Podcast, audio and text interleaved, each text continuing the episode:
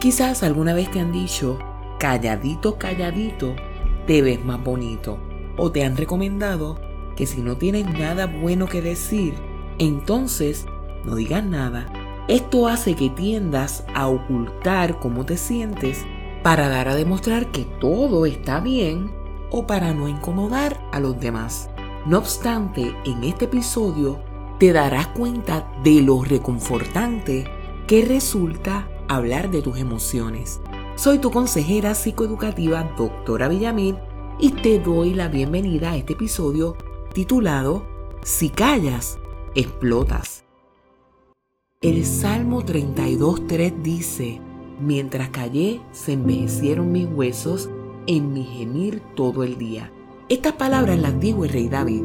Él nos dejó saber lo peligroso que resulta permanecer callado en medio del dolor Hacer esto causa tanto y tanto daño que uno se siente enfermo y provoca el pensamiento de que se te va la vida y te vas acabando poco a poco.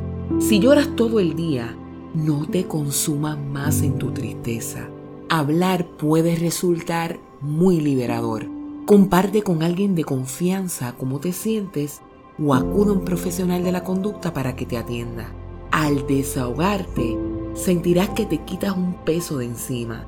Yo sé que a veces no quieres hablar para no sentir que eres una carga, pero tu vida vale mucho y le importas a los demás. Estoy segura de que si hablas, encontrarás a alguien que te ayudará. Deja de pensar que le incomodas a las personas, porque eso no es cierto. Tampoco creas que Dios se olvidó de ti. Él no lo ha hecho y nunca lo hará.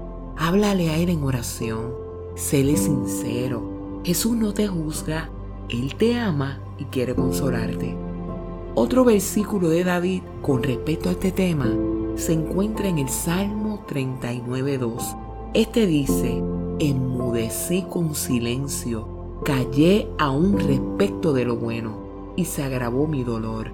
Este texto encierra una gran verdad y es que en la medida que dejes de hablar va a aumentar tu angustia Puede que en este momento pienses que no te pasa nada bueno y que todo lo malo te sucede a ti. Sin embargo, trata de enfocarte en aquello que te ha salido bien. Haz una lista por las cosas que estás agradecido el día de hoy. Así comenzarás a visualizar tus bendiciones diariamente. Si estás vivo y escuchando este podcast, quiere decir que tienes un deseo genuino de mejorar. También no estás inconsciente, gozas de salud y puedes escucharme. Así que no permanezcas en silencio, porque si lo haces, cada día te sentirás más abrumado y con más tristeza. Ten presente que en ocasiones puedes sentirte triste, pero para manejar esa emoción es importante que hables de ello, porque si no, sentirás que tus emociones se encuentran como en una olla de presión. No quiero que explotes, no quiero que sigas batallando solo con aquello que te deprime. Habla, libérate, comparte con los tuyos lo que tanto te aflige. Ya verás que al hablar de tus emociones sentirás como una catarsis que te ayudará a estar mucho mejor. Espero que este episodio sea de gran ayuda para que superes la depresión. Ten presente que esta serie, al igual que los episodios para manejar la ansiedad, los consigues al escribir mi yo pleno en todas las plataformas digitales.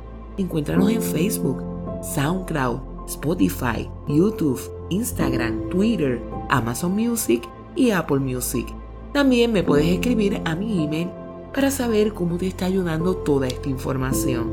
Este es mi yo pleno a gmail.com. Se despide de ti con mucho cariño tu consejera psicoeducativa, doctora Villamil. Dios te bendiga.